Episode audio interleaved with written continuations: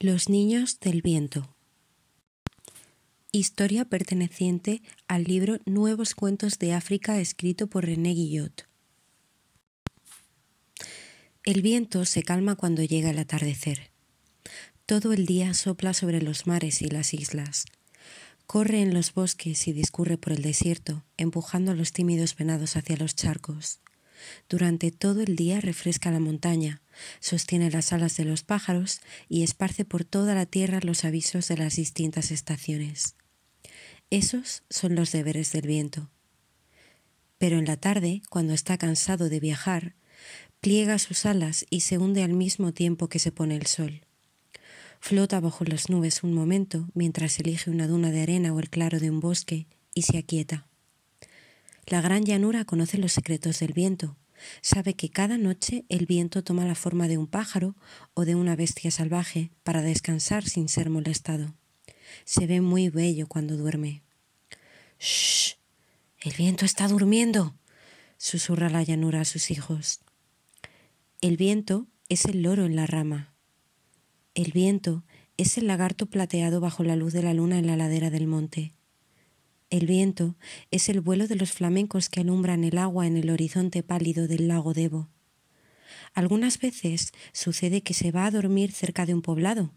Se tiende, alto y hermoso, sobre el césped y dormita con la cabeza oculta bajo un brazo. Así sucedió una vez cuando Aminata, una joven doncella de Maca, que había ido a buscar agua, encontró al viento durmiendo bajo un árbol y se detuvo a contemplarlo.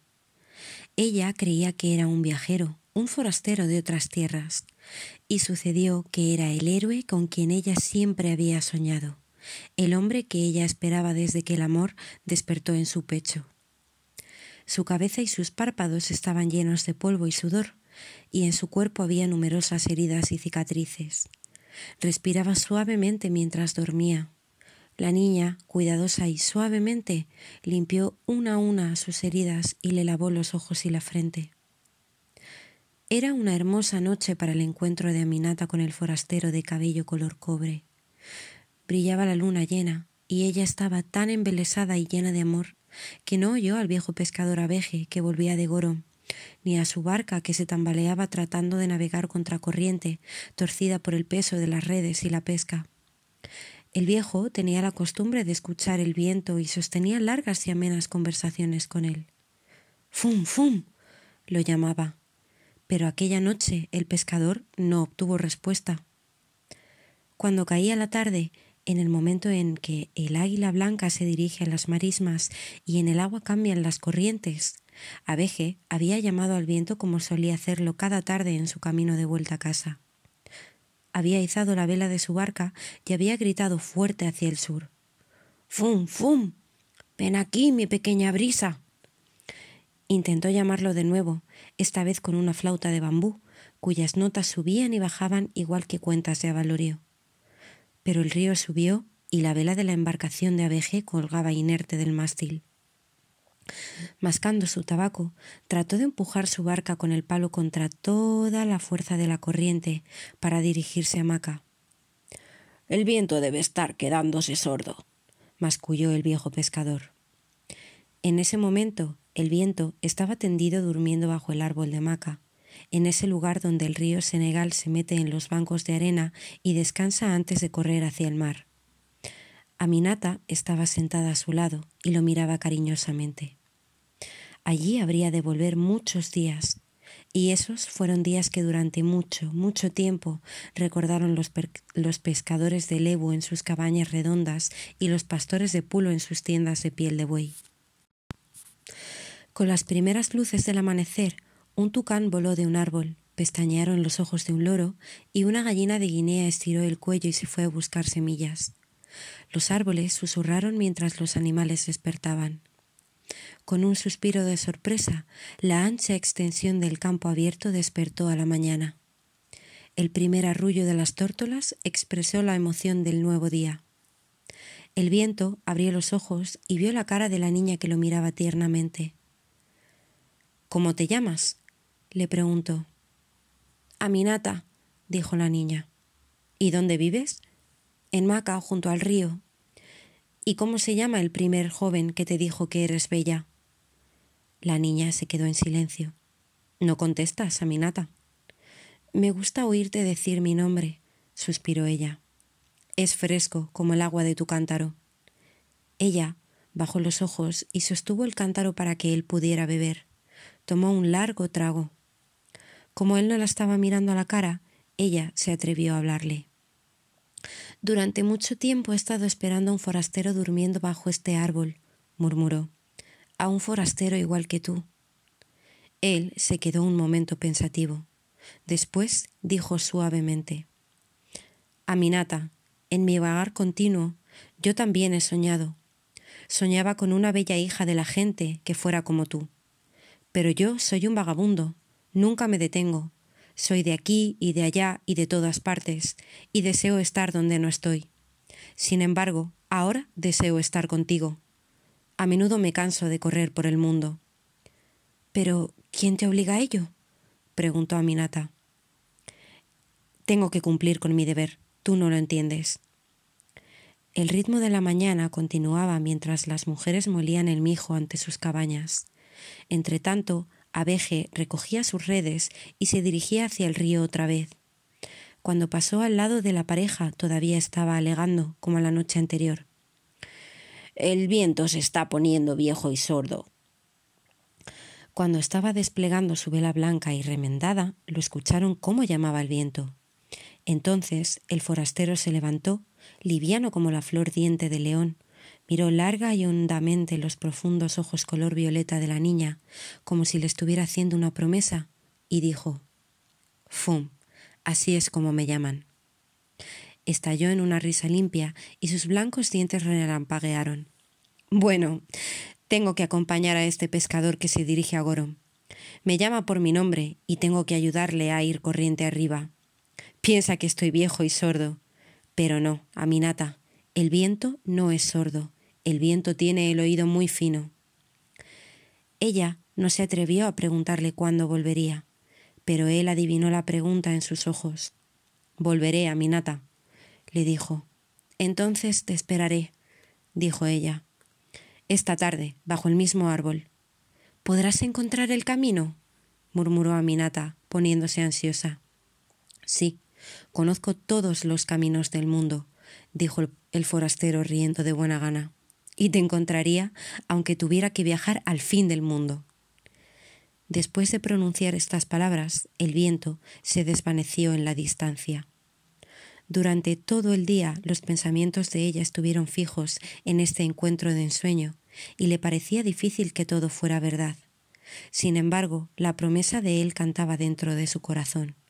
Cuando llegó la tarde, lo fue a esperar bajo el árbol. En el primer roce tembloroso de la noche, cuando el último aliento del viento rozó los arbustos, llegó él, haciendo que la hierba se inclinara y levantando un remolino de polvo que hizo cosquillas en el hocico de los perros que estaban a la puerta de las cabañas mordisqueando sus huesos. Aminata lo condujo a su casa junto a su familia y ahí vio a los niños riéndose y metiéndose entre las piernas de todos. Luego, cuando el padre llegó de la caza, se sentaron a comer y el viento comía con los dedos como un hombre y bebía la cerveza dolo mientras les contaba sus viajes y aventuras.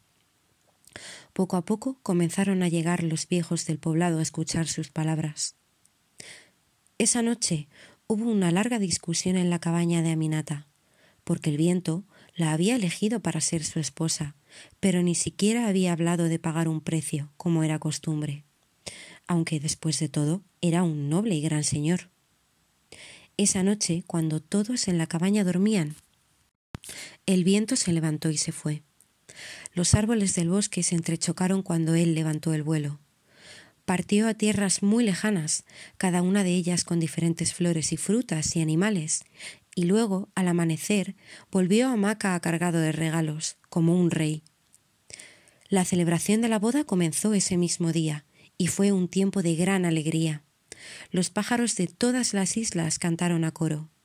El río llevó hasta los bancos de arena sus peces y sus gallinas de Guinea. El bosque les dio liebres y abutardas. En lo alto del cielo, El sol extendió sus rayos para iluminar a los pájaros que volaban sobre el feliz poblado, dibujando siluetas en el cielo. Había tanta comida y bebida que todavía se recuerda en las cabañas de los bancos del río Senegal. El forastero recién casado se quedó con su novia hasta la siguiente luna nueva. Luego comenzó a inquietarse, aguzando el oído para captar algún mensaje en el pesado aire del mediodía o en la tarde, cuando suenan las pequeñas campanillas del silencio. Tendré que irme, le dijo un día a Minata. Me están esperando. ¿Quién te espera? preguntó ella, sorprendida. Las lluvias. ¿Me ocultas algo? ¿No es cierto? preguntó ella. Es que tengo que ocultarlo. Ni siquiera tu esposa puedes decírselo. A nadie puedo decírselo. ¿Por qué entonces me mientes diciendo que te esperan las lluvias? Porque eso es verdad, Aminata. Las pistas de las gaviotas en el aire me lo dicen. Tengo que abrir camino a la nueva estación y advertírselo a los más ancianos que ya lo sienten en sus huesos. Debo hacer de heraldo en las tierras fértiles, y ya estoy atrasado. Adiós, Aminata. Volveré pronto. Cuando haya terminado mi jornada de trabajo, vendré y te sorprenderé. Llegaré al lugar junto al agua donde te encontré por primera vez. ¿Me mandarás noticias tuyas? Sí. Te las traerá el pescador abeje, que conoce mi nombre, y en las tardes te hablaré a través de los árboles y te acariciaré en la brisa suave. Me oirás cantar entre los arbustos. Fum, fum, fum, murmuró la niña dulcemente. Así es como el viento se casó y con el correr del tiempo tuvo tres hermosos hijos. El primero fue un niño llamado Mamadou Marta, el segundo una niña llamada Vinetu, el tercero fue otro niño, Alama. Ningún niño en el mundo ha sido tan ligero y liviano como eran estos. Las lavanderas tendían sus sábanas en el césped y ellos corrían a su alrededor hasta quedar sin aliento, y cada vez que pasaban la ropa se ventilaba y secaba más rápido. Vagaban por el bosque y soplaban con todas sus fuerzas hasta que echaban a volar las perdices y empujaban a los venados con las ráfagas de viento que producían. El mayor, que tenía los pulmones como los fuelles de un herrero, acompañaba al viejo abeje a pescar. ¡Fum, fum! Lo llamaba el viejo. Y Mamadou Marta acudía corriendo. Saltaba a la barca y soplaba la vela hasta que se hinchaba. Vinetu aprendió el canto de los pájaros y las cigarras, y pasaba las horas cantando mientras recogía flores por el campo y esparcía los pétalos al viento. Su aliento olía a tomillo, menta y girasol. En el jardín de Aminata crecían hermosas flores que su hija traía de cerca y de lejos, y ayudaba a hacer crecer con sus canciones. Su padre llamaba a las canciones viento de flores, cuando llegaba al poblado y se quedaba un tiempo con ellos. Entonces Aminata era feliz. Se quedaba con ella toda la noche y le contaba a sus pequeños historias de las tierras del sol naranja. Durante esa larga noche los barcos no se mecían en el mar quieto, las hojas muertas no se caían de los árboles y sobre el mundo reinaba un profundo silencio que era difícil de soportar para la tierra, el agua y la hierba, excepto en Maca, donde solo parecía una pausa antes de que el viento comenzara a contar otra historia a sus niños y soplara suavemente los rescoldos. Durante algunos años el viento había vuelto con cada cambio de estación. Pero luego, cuando Aminata estaba esperando a su tercer hijo, en la estación árida entre las lluvias, el viento no llegó. El sol quemaba en la llanura y en Maca no había señas del forastero. Era la época en que un país lejano al otro lado del mar, donde la bestia real es el dragón, había mucha miseria e innumerables naufragios, y cayó un gran torrente que arrastró a la tierra hasta el borde de sus lechos de rocas. En ese país estaba el viento, enfadado porque tenía que quedarse mientras lo esperaban en Maca. Aminata esperó hasta el final que llegara el que había conquistado su amor, pero murió después de dar a luz su tercer hijo, el más hermoso de todos. Tenía los ojos oscuros, la piel casi color violeta, y su risa era dulce y sabia como la de la madre. Aminata lo sostuvo junto a su pecho hasta su último suspiro, hablándole como si le pudiera entender, rezando la oración que facilita la muerte y esperando un milagro que llevara a su lado a su marido, a quien amaba tan tiernamente. Toda esa larga noche Abeje se quedó junto al río llamando Fum, fum, ven, ven, como si conociera el secreto del viento y Aminata. Aminata miraba a su niño y decía, Él vendrá. Hijo mío pequeño, sientes el dolor de mi corazón.